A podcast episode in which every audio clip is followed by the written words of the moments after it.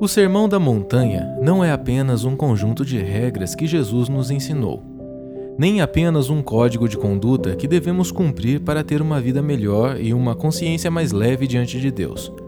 Ele é a síntese da legislação do Reino de Deus, que expressa os deveres dos cidadãos do mundo vindouro. É a cultura do Reino do Messias. Seja bem-vindo à série A Vida no Reino Exposições no Sermão do Monte. Bom dia, irmãos. Graça e paz de Cristo sobre vocês. Amém? Estamos aí na nossa série, né? Nossa série do Sermão do Monte, A Vida no Reino. É essa série que estamos na terceira palavra, temos estudado aí Mateus 5, começo do capítulo 5, e nessa semana, então, após a semana passada termos falado sobre as bem-aventuranças, um texto tão importante, tem falado comigo muito, sabe, esse texto, tem, tem realmente ministrado ao meu coração coisas que, depois de tantos anos como cristãos, ainda falam. Por isso que comentaristas como John Stott e outros dizem que é um sermão que a igreja precisa ouvir de novo, né? o Sermão do Monte, porque ele nos relembra das bases daquilo que cremos e de quem somos em Deus. Então, a vida no reino é a nossa série, a nossa palavra de hoje é cristãos influenciadores. E aí você tem já uma imagem da ilustração de Cristo, né? Cristãos influenciadores é o que nós somos, chamados a influenciar o mundo. Interessante que a pergunta do Catecismo Nova Cidade de hoje tem tudo a ver com isso, né? Nos fez lembrar da importância das boas obras também, como testemunho do Evangelho. E, e hoje falaremos sobre isso.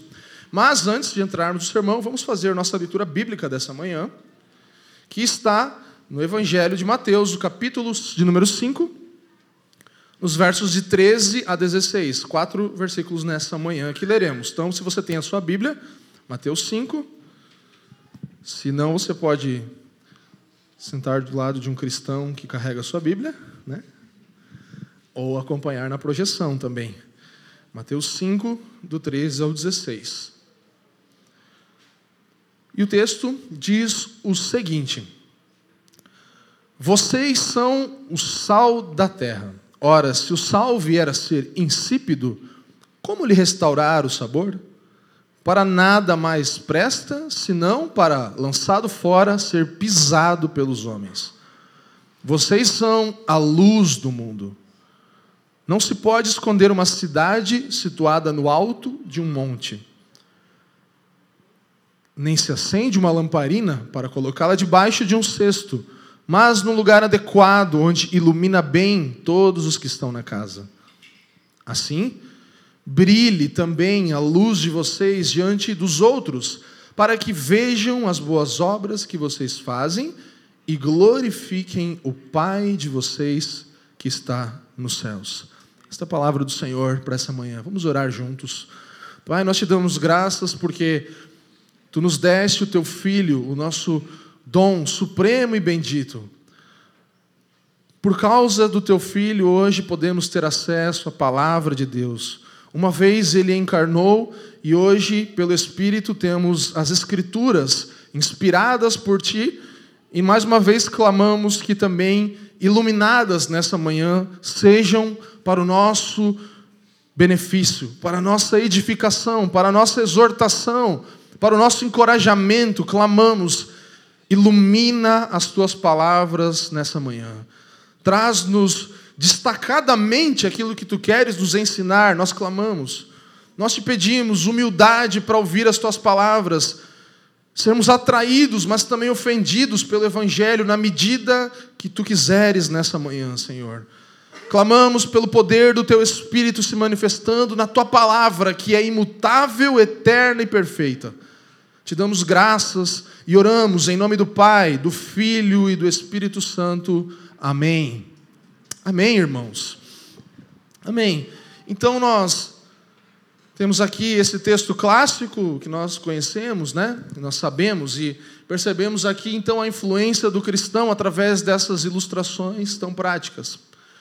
E contextualizando tudo o que falaremos hoje, para o momento que nós vivemos na história da humanidade, você vai concordar comigo que nos nossos dias nós vivemos dias de grande ceticismo. O que é ceticismo? Não cremos em muita coisa, não acreditamos nas instituições, elas estão desacreditadas por todos nós. Então, você é, cada vez menos acredita no que alguém de autoridade fala, porque a cada dois anos nós temos uma eleição e vem novos candidatos e você fala, eu até acreditava, mas agora não acredito um pouquinho menos, depois menos e menos e menos, e cada ano que passa você olha de novo para a cara das figuras e fala, meu Deus, o que, eu faço? Eu não consigo acreditar. E a gente vai desacreditando do sistema econômico, é, a gente é abalado por coisas como uma pandemia, tudo cai aos nossos pés rapidamente, em pouco tempo, e nós desacreditamos das instituições. Então, hoje, governo, a ciência, a tecnologia não tem mais tanto crédito. Até os médicos, né, que tinham uma palavra de autoridade, o médico falava e você, o médico disse, cada vez menos tem autoridade, porque cada médico fala uma coisa. Um médico diz uma coisa, outro diz outra. Você tem uma questão a ser tratada, você vai em três, quatro profissionais diferentes e você não sabe em quem acreditar. Isso traz descrédito, ceticismo. Nós não confiamos mais em quase ninguém. Esse é, esse é um retrato da nossa geração atual. Você tem fake news, né? Você tem mentiras, você tem coisas que parecem verdade, mas você vai ver, na verdade, não era verdade. Você tem cada vez mais a mistura ali de verdades, meias verdades e total mentiras. Então você não acredita no que vê na TV, você não acredita no que vê na internet, no seu canal de notícias, nos jornais, você não sabe qual escolher, porque cada um fala uma coisa. E você não acredita, e nessa você deveria acreditar menos, que são aquelas mensagens de WhatsApp que você recebe toda semana, né? O grupo da família. que você ouve coisas absurdas, né? E muitas pessoas encaminhadas milhares e milhões de vezes e todo mundo fica, uau, agora o negócio vai dar ruim mesmo. Então a gente tem essa, essa, esse momento de ceticismo que a gente vive. E aí, o que, que, é, que, que é, é, consequência disso? Os padrões morais, eles já não têm mais tanto valor, porque a coisa já está tão ruim mesmo, para que eu vou viver de forma correta? Por que eu vou me preocupar em fazer as coisas do jeito certo? se até isso não tem mais tanto valor, se aquele um entre cada dez que ainda vive moralmente correto, um dia cai também e vira um escândalo, e aí você fala, é, eu sabia que não adiantava mesmo. E aí mais ceticismo é construído, mais ceticismo toma o coração das pessoas. Então, deixa para lá. Não tem valor mesmo, nada está dando certo, eu não acredito em ninguém, e nós conhecemos isso como uma filosofia de vida e um pensamento da pós-modernidade que se chama niilismo, né? Você já ouviu falar disso em algum momento? Nada tem valor, tudo se reduz ao nada. Então não faz sentido a vida. Mas como que nós chegamos até aqui? Se nós sabemos, há centenas, algumas centenas de anos atrás, dezenas e centenas de anos atrás, nós tínhamos um fundamento muito claro, a, a, a visão e a vida cristã era aquilo que, seja católica, seja protestante, ortodoxa, era o que predominava, principalmente no, nesse lado do mundo ocidental. Então, havia a ideia, antes de nós, de que o mundo, sim, era um lugar difícil, com muitos problemas, mas tinha uma realidade diferente, descrita no livro sagrado. A Bíblia tinha um grande crédito. Se acreditava na, na Bíblia também como autoridade que descreve que há um Deus eterno, um Deus que vive em seu reino eterno e através de Cristo e da conversão de homens e mulheres como você e eu, então esse reino poderia de alguma forma se manifestar, invadir o nosso mundo e trazer alguma mudança para o mundo mal que nós vivemos. Mas isso é abafado por aquilo que vem logo depois, século 17, 18, que você conhece também, sabe, conhecido como iluminismo. O tempo do iluminismo vem, rompe com essa mentalidade acreditando numa ideologia de progresso, apregoando que os seres humanos, através da sua própria capacidade, através da sua racionalidade, das suas habilidades, poderiam fazer as coisas melhorarem e progredirem do estado que estavam. E aí os seres humanos estão então evoluindo até serem cada vez melhores e melhores e melhores e superiores. Uma visão de mundo particular né, sobre a humanidade, diferente do que a Bíblia ensina. Uma visão do homem extremamente otimista, positivista, que olha para o cristianismo e fala: não, essa coisa toda de pecado, ela acaba com a minha autoestima. Essa coisa toda de autoridade, isso aí mina a minha criatividade, o meu desenvolvimento. Educação, avanços científicos, tecnológicos, É isso que nós queremos, nós sabemos o que queremos e nós vamos atrás disso. E qual foi o resultado disso, irmãos? Não foi maior otimismo, mas um inacreditável pessimismo, que é o que acabamos de relatar aqui. Então, o cristianismo, irmãos, nós precisamos entender que ele não é nem um otimismo triunfalista e nem um pessimismo fatalista. O cristianismo ele não se encaixa em nenhuma dessas duas realidades. O cristianismo da Bíblia, eu estou falando. Não o da pós-modernidade do século XXI, Jesus que muitos pregam. Mas o, o cristianismo bíblico não é nem extremamente otimista, triunfalista, e nem extremamente pessimista, nem extremamente fatalista com relação à realidade.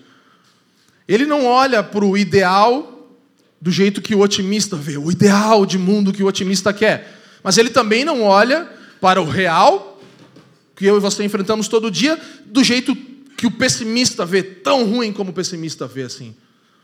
O cristianismo olha para quem? Jesus Cristo.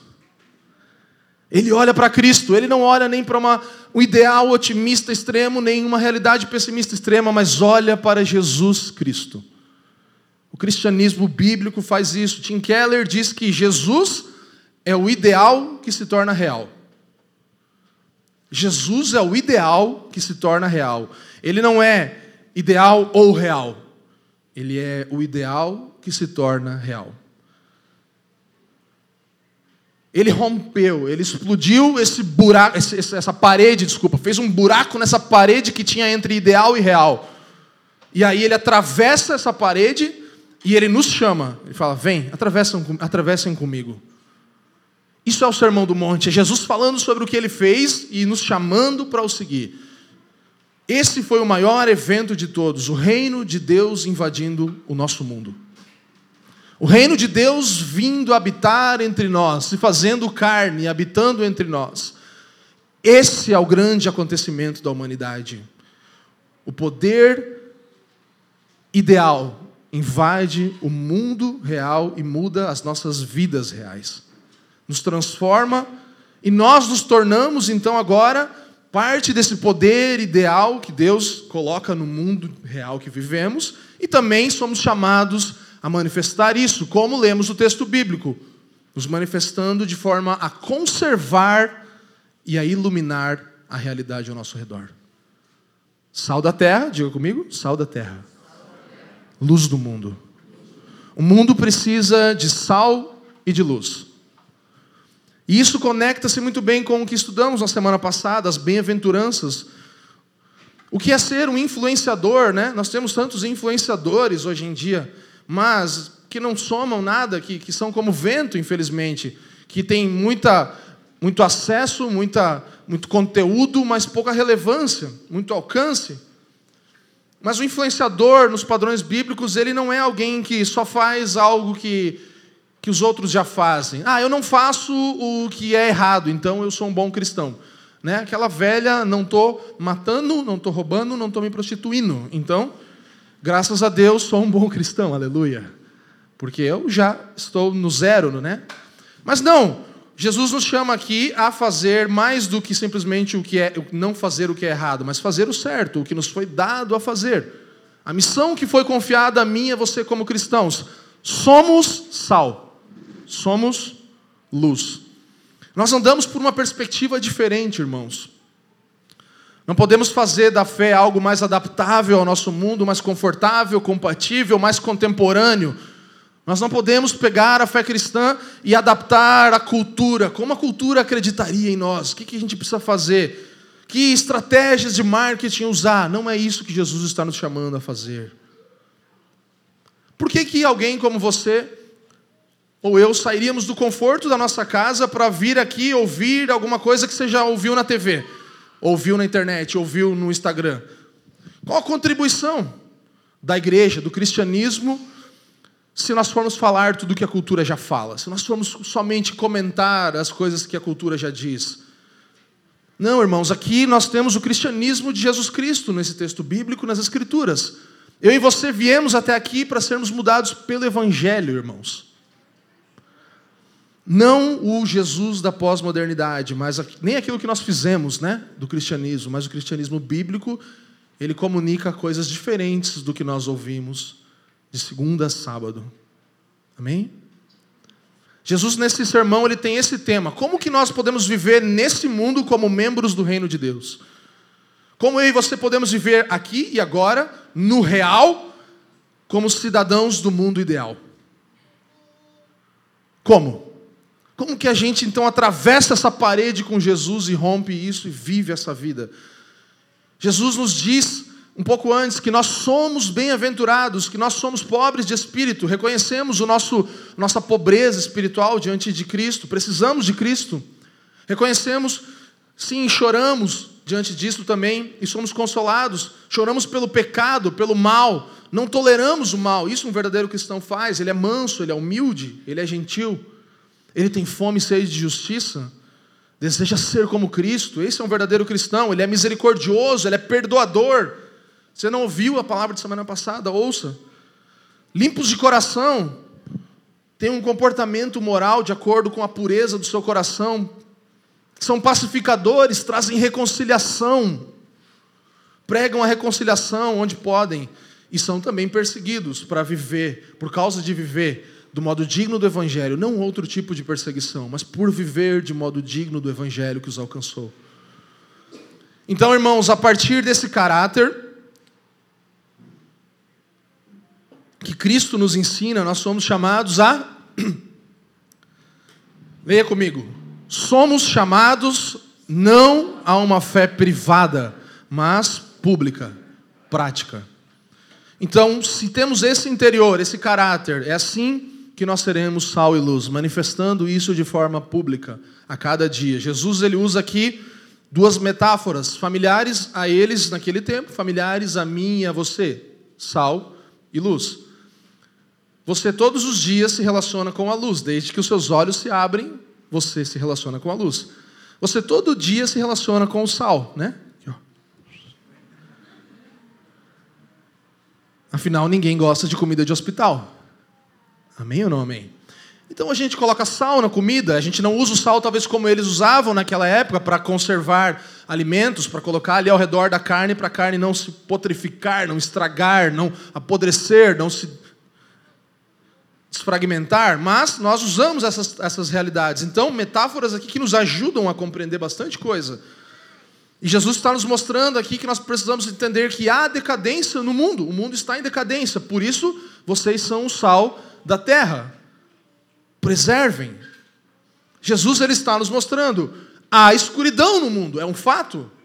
Acabamos de pensar juntos nisso.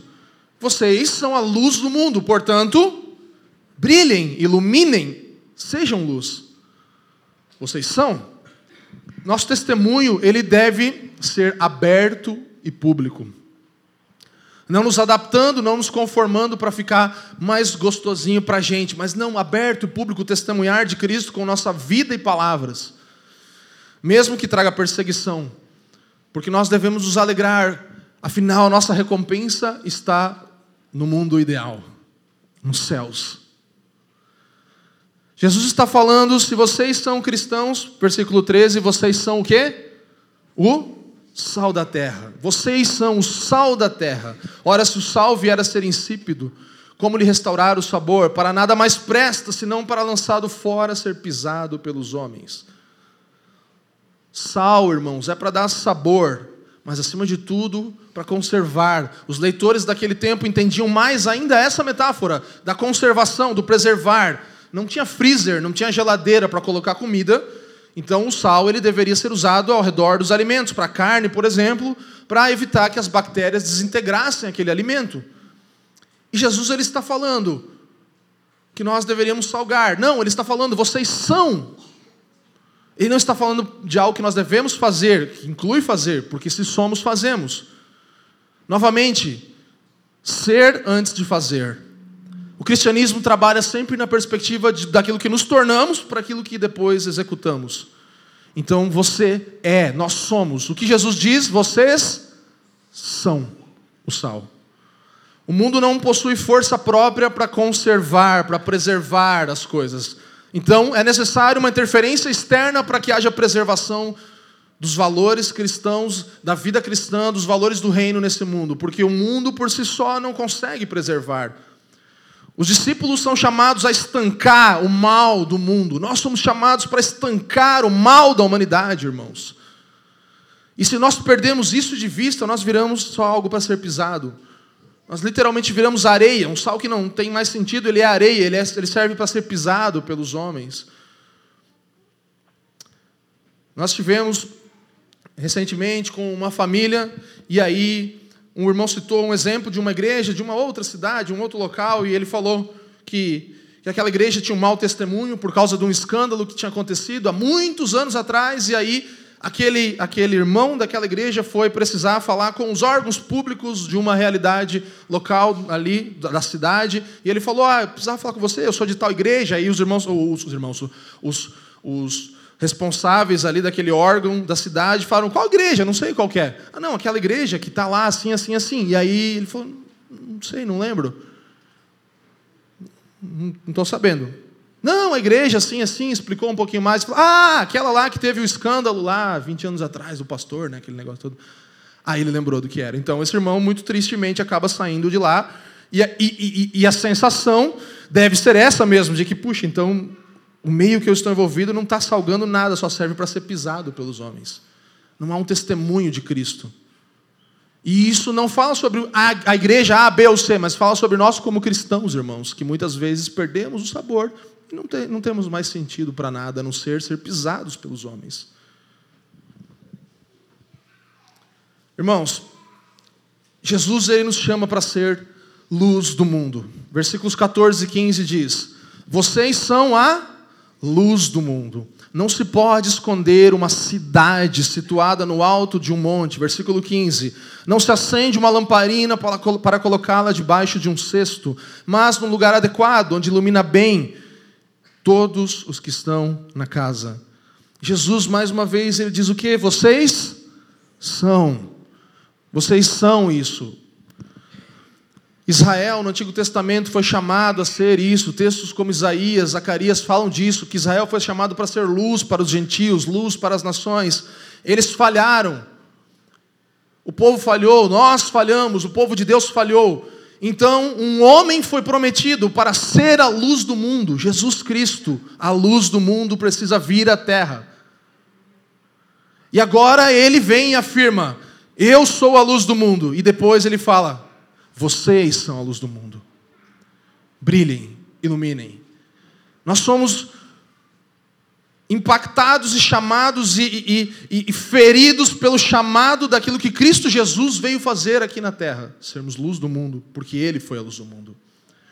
Vocês não são chamados a se esconder, o texto diz. Qual seria o sentido de esconder uma lâmpada? Nós não somos chamados, irmãos, a sermos como camaleões que, dependendo do ambiente em que estão, se sentem ameaçados, e aí uma hora eles estão da cor vermelha, porque agora eles estão no vermelho, aí uma hora eles se disfarçam dessa ou daquela coisa, porque estão se sentindo ameaçados, e eles vão para um terreno e para o outro e se camuflam ali. Não é isso que nós somos chamados a ser. Você já assistiu o Discovery Channel? Lembra dos bandos? Você pega os rinocerontes, todos andando em bandos, né? Você pega as lhamas todas em bandos, aí os tigres em bandos, por que, que eles estão fazendo? Protegendo a sua existência.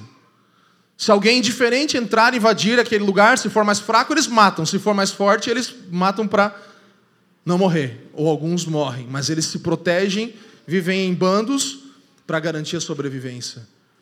Nós não fomos chamados para isso, meus irmãos. Nós fomos chamados a ser luz, a brilhar, a iluminar uma cidade no monte. Que cidade no monte não será vista, irmãos? Uma lamparina acesa, colocada no lugar mais alto da casa. Você é luz?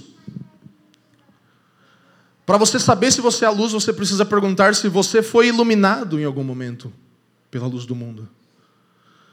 Para nós entendermos se somos luz, precisamos entender se Cristo um dia já nos iluminou. Essa é uma resposta importante que eu e você precisamos buscar. Porque Só quem nasceu de novo, quem percebeu a sua pobreza de espírito, como falamos na semana passada, é que pode se tornar luz do mundo. Lembra, todos são pobres e falidos, mas eu e você, que estamos aqui, e você pode dizer sim ou não sobre isso, mas nós, nessa pobreza e miserabilidade da humanidade toda de não conseguir comprar a sua salvação, nós recebemos a graça de percebermos isso. Essa é a diferença de um não cristão e do cristão. Todos são pobres, miseráveis e não precisam da glória de Deus. Mas eu e você fomos despertados pelo Espírito de Deus, o que nos torna pobres de espírito. O que nos torna iluminados pelo sol da justiça e agora nos permite ser luz. Vocês são luz. Irmãos, nós só podemos ser luz do mundo se nós nos associarmos a Cristo, que é a luz do mundo.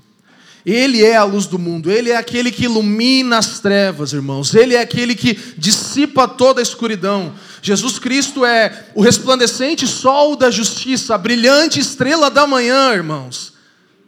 Aleluia! Ele é, irmãos, ele é a própria luz e ele ilumina. E como nós então podemos agora ser luz do mundo? Porque ele brilhou sobre mim e você, ele é a luz do mundo. Logo, nós somos a luz do mundo. Isso eu quero levar para três pontos práticos nessa manhã. Entendendo que nós somos sal e luz, então nós precisamos, um, reconhecer a escuridão e a desintegração desse mundo. Não viva como se tudo estivesse bem. O mundo está em decadência. O mundo está em desintegração. Uma flor nasce hoje, suas pétalas caem amanhã, depois de amanhã já não tem mais pétalas e depois disso ela está lá na sua mesa morta e você joga ela no lixo.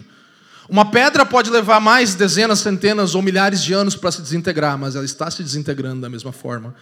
Se eu e você nós nos olhamos no espelho, se eu olho para os meus cabelos brancos aqui com 36 anos, eu vejo que eu estou me desintegrando. Seja, seja sincero com você mesmo. Olhe-se olhe no espelho e você vai perceber que você está se desintegrando. Não importa o skincare que você tenha, não importa o quanto você lute, você está se desintegrando. Ah, eu tenho meu ritual de cuidar da pele, já que fica me enchendo o saco, eu tenho que fazer isso. Ontem ela passou um creminho em mim. E eu falo, eu sou meio pessimista, né? Eu sou meio niilista. Eu falo, não adianta nada esse negócio aí, vai, vai cair tudo mesmo. Eu quero mais é ficar velho, eu quero ficar igual a o velhinho da capa do CD do Jason Upton lá, assim, todo jogadinho, assim. Não, mas a minha esposa não quer, eu, e ela que o corpo dela, o meu corpo é dela, né? Então eu tenho que me submeter a isso. Mas não adianta, irmãos, você está se desintegrando. Amém ou não amém? Infelizmente, amém, né? Nós estamos nos desintegrando, a natureza está, as, relações, as pessoas estão, nós estamos vivendo com crises de ansiedade, síndromes do pânico, nós estamos vivendo com depressão, tudo isso mostra desintegração e a gente fica. Isso acaba com os nossos ossos, Provérbios diz, nos ensina isso, a gente fica doente por causa dessas coisas, é a desintegração. Os relacionamentos se desintegram, pessoas que você tinha amizade de 30 anos, uma besteira desintegra uma relação amigos que se perdem, relações frágeis, fúteis, utilitaristas que se desintegram, ou mesmo aquelas que pareciam mais fortes. Então, se só existem as coisas criadas, como a natureza, as pessoas, os relacionamentos, e tudo está se desintegrando e não há nada que pare isso, então nós não temos esperança. Então a nossa esperança se foi, se esvaiu. Mas há uma esperança, irmãos. Porque nós temos uma missão como sal da terra e luz do mundo. A nossa missão é preservar os valores do reino para diminuir, segurar, estancar um pouco essa desintegração da natureza, das pessoas, dos relacionamentos e de, de tudo mais criado. Essa é a esperança cristã. Há uma esperança, porque nós temos uma missão como sal da terra e como luz do mundo que somos. Retardar a desintegração e iluminar a escuridão. Diga comigo, retardar a desintegração, fale. Iluminar a escuridão. A gente precisa colocar isso na nossa mente. Então, essa é a missão da igreja. Nós somos uma igreja em missão. Somos uma igreja em missão. Como nós nos relacionamos com a terra que salgamos e com o mundo que iluminamos, já que somos sal da terra e luz do mundo. Como nos relacionamos? sendo uma igreja missional. Nós, família dos que creem, temos buscado ser isso. Você é membro dessa igreja local, você sabe quanto temos lutado por ser uma igreja missional. Amém? O que é ser uma igreja missional? Uma igreja que respeita aquele que não crê, que até compreende o porquê que ele não crê. E a gente entende os dilemas desse mundo, a gente busca entender. Precisamos reconhecer que as pessoas têm problemas com a igreja, irmãos. Tem problemas com como a vida é conduzida. Tem problemas com, com, com a hipocrisia, com a injustiça com todos os dilemas. Então, uma igreja missional reconhece isso. E assim, os não cristãos podem estar aqui, talvez você seja um não cristão que está aqui ouvindo essa mensagem, e você pode, possa não ser ofendido, porque nós aqui pressupomos coisas diferentes do que você sobre, sei lá, questões de gênero, política, é, questões de, de, de outras religiões. Nós não estamos aqui para ofender com opiniões, irmãos. Nossa opinião não está aqui para ofender as pessoas, ou pela impressão de que somos superiores, porque nós somos salvos e agora nos sentimos como pessoas que têm mais e, e são mais. Não, nós somos pobres de espírito, irmão. Nós não podemos nos colocar num lugar de superioridade. Precisamos reconhecer o pecado, o mal, que também está em nós, para que as pessoas possam se identificar conosco também porque nós não precisamos usar jargões evangélicos ou coisas assim, mas em tudo manifestar o evangelho, no culto cristão, na adoração, na vida diária, na pregação, conectar o evangelho aos, aos anseios da humanidade, às coisas básicas que as pessoas querem, às narrativas que as filosofias pós-modernas ensinam. Nós encaixamos e mostramos, na verdade, o, o, o evangelho ele, ele abrange todas as respostas a essas perguntas. Amém? Nós não devemos ser ofensivos nesse sentido. Reconhecer que há escuridão e mostrar identificação para com o mundo. E assim podemos apontar para o Evangelho como solução para essas questões. Eu sempre gosto dessa ilustração do cafezinho no intervalo do seu trabalho ou da sua faculdade, em que chega aquele, aquela pessoa e fala, né?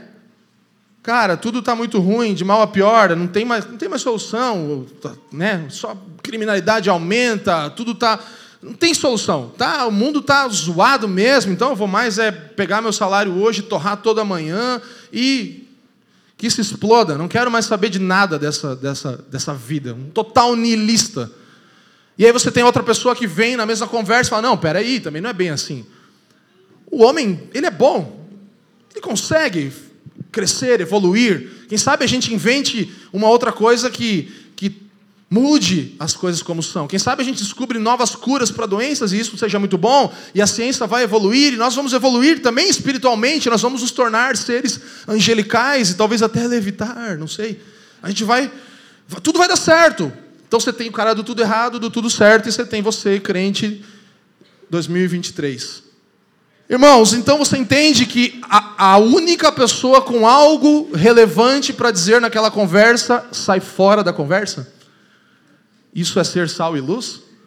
O único que poderia trazer uma, uma compreensão de que realmente as coisas estão ruins, mas nós, cristãos, não nos baseamos nisso. Nós temos uma realidade superior, que ela invadiu essa terra e hoje a gente consegue ter um pouco de esperança a cada dia.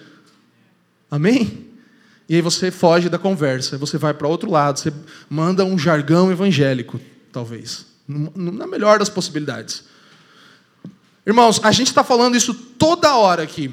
Nós somos a igreja e a igreja é monotemática. Qual é o tema da igreja? Cristo, o Evangelho. O Evangelho é o tema da igreja. Então, se nós somos igreja monotemática, eu e você deveríamos ter vidas monotemáticas. A nossa vida deveria ser baseada e guiada por um só tema, a saber, o Evangelho. A grande notícia do que Cristo fez por nós, o Evangelho. E somente o Evangelho, irmãos, é que tem poder para atrair e para ofender as pessoas. Por isso eu falei antes, talvez você ficou meio engasgado na hora da ofensa. Ela falou, mas como não ofende? Nosso estilo de vida é outro. Não, o que não pode ofender é, é você ser o crente chato que está querendo outras coisas, que está querendo crescer e desenvolver o seu mundinho de bolha, e aí você se torna o crente que não atrai. O que ofende, e só o que pode ofender é o evangelho, e o que atrai, o que, nos, o que atrai os não cristãos também é só o evangelho. Não adianta uma campanha de publicidade para fazer o evangelho parecer melhor, ou os meus os seus vacilos para ofender as pessoas e elas se fecharem ao evangelho, a gente diz, é assim mesmo, a gente ia ser perseguido. Perseguidos por causa da justiça, não por sermos crentes toscos. Né? Que somente o Evangelho atrai, irmãos. Que somente o Evangelho ofenda. O Evangelho é uma mensagem, uma notícia. Deus enviou seu Filho para pagar pelos nossos pecados, pelos pecados das pessoas que precisam responder a isso. Não é a sua história, não é a minha história, não é uma bela, uma bela história. Qualquer narrativa, qualquer bela história que não aponte para Cristo é só mais uma história que não leva a nada. Irmão, sal e luz expõem escuridão, expõem apodrecimento. Então, se nós temos consciência, reconhecemos que está ruim, nós também, ao mesmo tempo, expomos cada vez mais. É a má notícia que a gente, como cristãos, vai expondo antes da boa notícia chegar. Só por aparecer em algum lugar, o cristão ele revela mais a realidade daquilo. Só pela minha sua postura no trabalho, se o sistema sempre funcionava de um jeito e eu e você chegamos e falamos: não, eu não, não minto, mentira não é uma coisa que, que eu creio ser agradável ao meu Deus. E aí todo mundo olha e fala: como assim? Sempre foi assim aqui. E todo o nosso aumento de salário e renda depende de a gente, de vez em quando, dar uma mentira. Então você traz luz, você chama mentira de mentira mesmo naquele lugar. Entende? Sabe quando você pega um negócio e você fala assim, não sei se isso aqui é marrom ou preto, ele está meio escuro, né? Aí você, peraí. Ah, é marrom mesmo. Uhum. Você faz o quê? Você coloca na luz. A luz expõe as coisas a serem como elas verdadeiramente são. Então você, como cristão, no lugar que você está, se houver racismo, você não oculta o racismo, você realmente mostra, é, isso é racismo. Porque você é luz, ilumina aquele lugar. A dor é dor mesmo. A gente precisa chorar com essa pessoa. Não, não adianta só fazer de conta ou dar um remédio. Vamos chorar com ela. O cristão, quando ele entra, a luz entra, mostra as coisas como elas realmente são. A cor das coisas, a realidade da, daquela, daquela situação. Vem à tona por causa de mim e de você num lugar colocados, plantados naquele lugar. Pobreza, sim, é pobreza mesmo. Fofoca, nós chamamos pelo nome. E não falamos que, ah, não, é motivo de oração. Está orando pelo irmão, né? Aconteceu isso, né? Mas como é que foi mesmo? Fala para mim. Ah, não, é que aconteceu. Tá, então vamos orar. Mas sério, ele mesmo? E você vai, o crente chega e fala: não, fofoca. Não, não. Vamos orar e acabou. Amém? Então a gente faz isso, luz faz isso. Promiscuidade não fica oculta, sempre é promiscuidade. Se um cristão vem e ele entende aquilo, traz luz para aquilo, mentira sempre mentira. Então nós somos, irmãos, sal da terra. Nós somos Sal da terra a fim de conservar, de preservar os valores do reino de Deus. Nós somos luz do mundo a fim de manifestar publicamente a nossa fé. Como que o sal faz o seu trabalho? Saindo do saleiro. No saleiro ele não salga, ele sai do saleiro. Como que a luz ilumina? Estando na escuridão. Reconhecer a escuridão, expor mais ainda e viver naquele lugar para manifestar Cristo. Por isso, nós precisamos do nosso segundo ponto: viver uma fé pública. Luz do mundo é ser e viver publicamente a nossa fé. Como que o sal faz o seu trabalho? Saindo do saleiro. Como que a luz faz o seu trabalho? Colocada sobre um lugar mais alto, brilhando. Presença fiel. Sermos fiéis aonde formos plantados, onde fomos colocados. Manifestarmos a fidelidade do Senhor e dos seus valores aonde estamos plantados. Não importa qual emprego, não importa quais relações, não importa qual ambiente, seja um crente fiel naquele lugar. Saia da bolha, saia do micromundo gospel. Enfrente a realidade. Quando foi a última vez, meu irmão, minha irmã, que você compartilhou da sua fé? Para alguém. Você compartilhou da sua fé mesmo, do que Cristo fez em você, e não só pelo seu testemunho, mas pela obra da redenção que alcança todos nós. Compartilhe a sua fé, irmãos. Eu falei aqui que nós precisamos ser uma igreja missional. Algumas pessoas usam o termo evangelístico versus missional, né? E evangelístico é uma palavra boa, então é meio ruim usar para uma conotação errada, mas para tentar explicar isso, uma igreja evangelística tende a ser uma igreja que tem um departamento de evangelismo, né? Então, é, tem um evento de evangelismo, ou seja, a, o anúncio do evangelho se torna algo eventual numa igreja assim. Nós não devemos ser uma igreja que tem o evangelismo como um evento, que você fala, ah, eu, eu anunciei Jesus naquela vez que a gente saiu para distribuir sopa lá. Não, uma igreja missional não é isso, irmãos. Nós não anunciamos o evangelho eventualmente, mas uma igreja missional reestruturou tudo como vive a cada dia para habitar numa cultura extremamente pós-cristã ou não cristã. Então, tudo que a igreja missional faz, não só o seu programa, seu evento de evangelismo, mas a adoração, o ensino, a palavra, a educação, a, a forma que o culto acontece, tudo isso pressupõe que as pessoas não entendem do que nós estamos falando. Por isso que nós temos uma liturgia de culto como temos, por isso que nós cantamos as canções que cantamos, partindo do pressuposto que a pessoa não entende aquilo. As pessoas não sabem as bases da fé cristã como eu e você sabemos. Elas são moldadas por uma visão de mundo diferente da nossa e precisam ser remodeladas pelo Evangelho.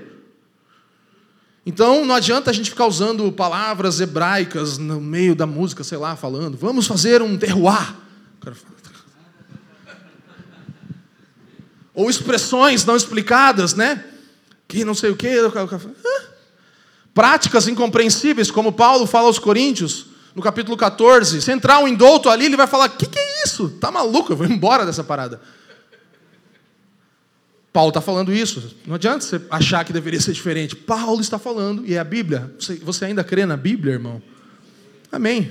Então, a gente precisa entender que essas coisas elas não comunicam o evangelho. E uma igreja missional, ela, entre aspas, entenda, se adapta à compreensão de que o mundo pós-cristão e não cristão que precisa do evangelho não sabe do que a gente está falando.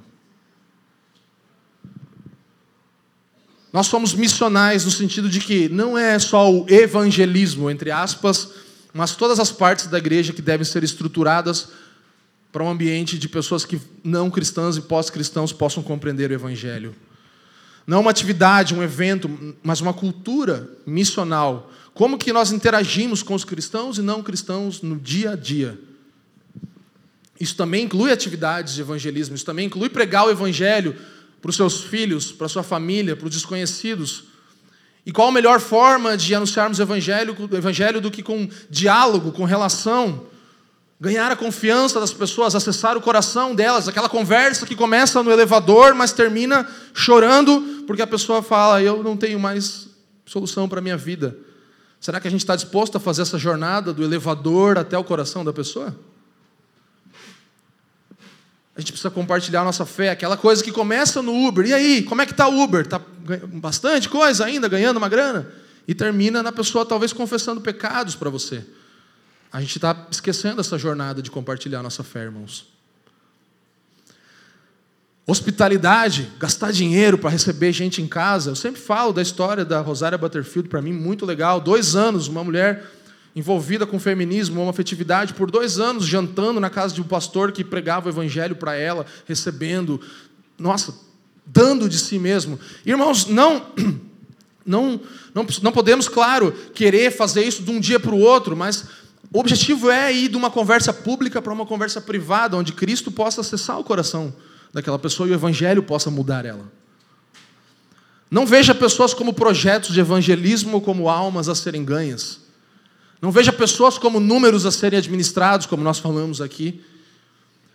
Não focar no resultado que o evangelismo pode ou não trazer, mas simplesmente no fato de poder comunicar e viver o amor de Cristo com alguém. Isso deveria ser o suficiente para nós, como sal da terra e luz do mundo. Isso deveria ser o suficiente.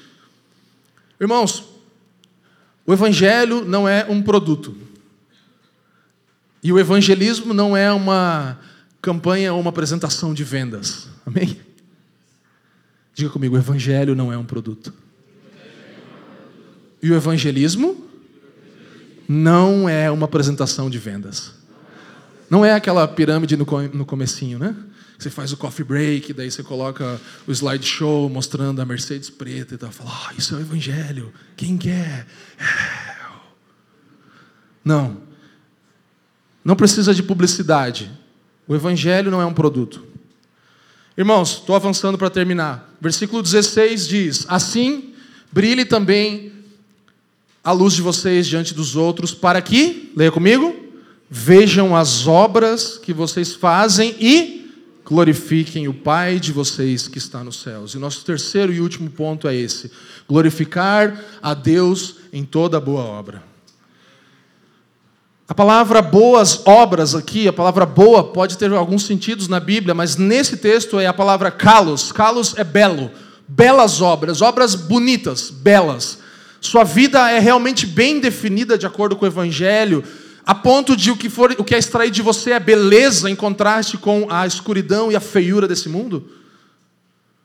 Belas obras, nossa vida precisa mostrar a beleza de Cristo ao que está ao nosso redor e contrastar com isso. Ou você se mistura com tudo, camufla com tudo. Exemplo sempre aquele que você já ouviu provavelmente. Lembra?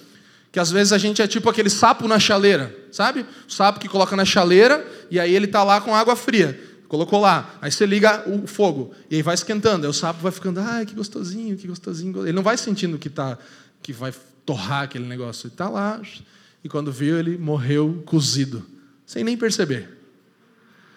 Sabe, às vezes a gente é tipo isso, a gente está ficando ali, deixando o ambiente ao nosso redor, que a gente está gostando, mas está tão legal tal. Você não vê que aquilo está te matando. A gente fala sempre do princípio do gotejamento, a gente deixa a, a, cultura gotejar coisas na nossa vida dia após dia. Você nem vê. O jeito que você se veste, as coisas que você faz, a comida que você come, as coisas que você assiste. Vai pingandinho, pingandinho, pingandinho, pingandinho. Está te mudando, está te transformando. Quando você vê, você é um sapo cozido na panela. E você nem viu. Sendo que a palavra nos ensina que é, é, Deuteronômio fala que goteje sobre os nossos, sobre nós, como orvalho, a palavra, a doutrina do Senhor. Eu e você deveríamos deixar gotejar as escrituras a cada dia, mesmo quando não sentimos que queremos. A oração, deixar isso ser cultivado em nossos corações, para que isso nos molde, mesmo quando a gente não está vendo. Assim como a cultura nos molda, assim a gente vê, o Evangelho faz isso de forma muito mais poderosa se nos expomos às Escrituras diariamente. Você ainda lê a sua Bíblia todos os dias? Você ainda ora todos os dias? Irmãos, nós somos chamados a mostrar o mundo como ele é, a expor a escuridão do mundo e a sua falta de sabor e, e também a sua decomposição. Mas também somos chamados a trazer beleza e alegria. O sal traz beleza e alegria. Até aquele feijão meia boca fica melhor com o sal. Ele não vai virar uma picanha, é verdade mas ele dá uma melhoradinha e você fala: opa, vou comer com gosto. Entende? Não é realidade tão ruim assim. Comida de hospital, coloca um salzinho que já dá uma melhorada. E você enfrenta aquela, aquela refeição dura, né? Não vai virar picanha, é verdade. Deu para entender? Tranquilo? Então, isso glorifica a Deus, irmãos. Nós, quando acordamos de manhã, nossas, nossa, a gente fala muito, coisa do dia a dia. Quando você acorda de manhã e você penteia o cabelo, você traz ordem ao caos, né? Quando você faz, você escova os teus dentes, que caos? É, é, é ordenar caos, é, é glorificar a Deus com as pequenas coisas. Isso vai ampliando. Começa nessas coisinhas e se torna coisas muito mais valiosas e grandes. É dar ordem ao caos. Quando você limpa toda a sua louça, lava toda a louça. Eu já que a gente tem a brincadeira lá em casa que a gente às vezes brinca que a gente é Harry Potter. Aí a gente fala, pega a nossa varinha e fala assim: louças lavados. E aí a gente olha e não deu certo, né? Só quem é fã de Harry Potter que pega, né? Não tem palavra mágica, irmãos, é pegar as coisas e colocar em ordem. Isso é ser sal e luz. Toda bagunça que você vê, toda, toda desordem, toda falta de paz, você é o agente ali de paz, agente de reconciliação naquele lugar, com coisas, com pessoas, com natureza, nós somos chamados a isso. Não tem palavra mágica, não adianta, eu determino agora! Não. Você vai precisar pegar na enxada e carpir o lote para dar paz para o terreno da sua casa, né? Então, as nossas estruturas, irmãos, não são o sal da terra nem a luz do mundo. As cidades, os templos, o governo, o poder econômico, social, as nossas estruturas de liturgia, nossa influência na mídia, nada disso é sal da terra e luz do mundo. Os homens e mulheres discípulos de Jesus é que o são. Eu e você. De forma coletiva, a igreja se manifesta assim. Você já conseguiu pegar um grão de sal e temperar a comida? Vou pegar um grão de sal aqui agora e Não tem como, você pega o saleiro, é coletivo, é, é uma coisa maior do que somente uma, um grãozinho de sal. Então, as, as, as, as, ilustrações coletivas estão no ensino de Jesus. Ele fala que nós somos uma luz como? Como uma cidade. O que é uma cidade? Coletividade. Uma cidade que influencia, que brilha sobre o monte. Assim, essa cidade é a igreja. Nós somos esse lugar que ilumina. O corpo de Cristo. Nós somos o corpo coletivo de sal, esse punhado salgando. Jesus está falando, você, meu filho, é o sal. Ele não está falando, ele está falando, vocês são. Você é a luz do mundo, Thaís. Não. Vocês, meus discípulos, são. Como Leandro Vieira tem nos ensinado ao longo dos anos, qual é o método de Deus? A igreja. Os irmãos não pegaram, tem quem. É, eu sei que desanima. A igreja é o método de Deus, irmãos. A igreja é o método de Deus. Então não tem outro método para transformar esse mundo. Não adianta a gente criar estratégias dos sete montes, dezoito montes, quantos montes você quiser e dominar eles. Não é, é a igreja que é que vai poder gerar alguma luz, mesmo que não seja plena, porque a plena virá um dia. Nós temos esse papel, salgar o mundo e iluminá-lo, de fato. Salgar e iluminar. E o objetivo interno da igreja é fazer discípulos preparados para isso o que é discipulado? O pastor Leandro falou, quem lembra? O que é discipulado? É seguir a Jesus e ajudar outros a. Diga comigo, discipulado é? Agora você fala, seguir a Jesus e auxiliar outros a segui-lo. Em tudo que nós fazemos como igreja, agora você está sendo discipulado. Se alguém te perguntar depois, amanhã, você fala, quando que você teve discipulado com alguém lá na família? Você fala, ah, ontem de manhã lá com o Fafa pregando, com o pessoal da música, o Leandro no final puxou minha orelha num negócio, teve um irmão que pisou no meu calo feio, estava me discipulando. Tudo na vida da igreja está formando Cristo em você. Amém? Então, isso é discipulado. Esse é o papel interno da igreja. Esse é o objetivo interno. E aí, Jesus está engajado com isso aqui no Sermão do Monte. Formação cristã. Ele estava falando para os discípulos dele ali, certo? Mas o que, que acontece no final do capítulo 7, versículo 28? Ele fala que as multidões ficaram o quê? Impressionadas, maravilhadas com o ensino de Jesus. Então a igreja tem um papel com o discipulado, mas tem um papel com o mundo também. Faz discípulos, ensina, ajuda os outros a seguir, mas também é sal da terra e luz do mundo, irmãos. Nós temos esse objetivo externo, ser sal e luz. Natureza da igreja é ser missional. Não é que a igreja pode assumir uma missão, a natureza da igreja é ser missional. Uma igreja que entende o seu papel para o bem comum, não só para os seus interesses. Agora, se nós somos sal no saleiro, só pensando nas nossas questões, como resolver os problemas internos da igreja, como que a igreja vai ter voz, temos que eleger a bancada evangélica e tudo isso são baboseiras que a gente gasta tempo pensando, porque nós não, não fomos feitos para crescer dentro de uma bolha. Esse é o problema, esse é o estereótipo de crente que o mundo tem hoje, que quer construir um reino dentro do outro. Nós devemos não lutar por leis que privilegiem a igreja. Ah, vamos fazer um negócio que a igreja não precisa mais pagar imposto, que tantos por cento da renda vem para nós, a gente quer lutar pelas nossas coisas. Mas eu e você deveríamos nos engajar em pensar e lutar por leis que privilegiam a humanidade, que acabem com a criminalidade, com o aborto, com o bem comum, irmãos. Esse é o papel do cristão. Você sabia que nós cristãos tivemos um papel essencial em toda a história para a construção de hospitais, de escolas, de instituições que foram extremamente importantes? Papel em mudança de leis, lei da escravatura, direitos da mulher, todas essas coisas têm um background cristãos, irmãos. E por que, que hoje parece que tudo que você sabe e ouve sobre o cristianismo é igrejas que querem virar mega igrejas e cada vez maiores, só pensando em si mesmas? Por que, que nós estamos tão silenciados em nossas atividades envolvidas com o bem comum? Parece que a gente está obcecado com coisas tão diferentes do resto da humanidade que não tem mais diálogo com as pessoas. Isso não é ser sal da terra e luz do mundo.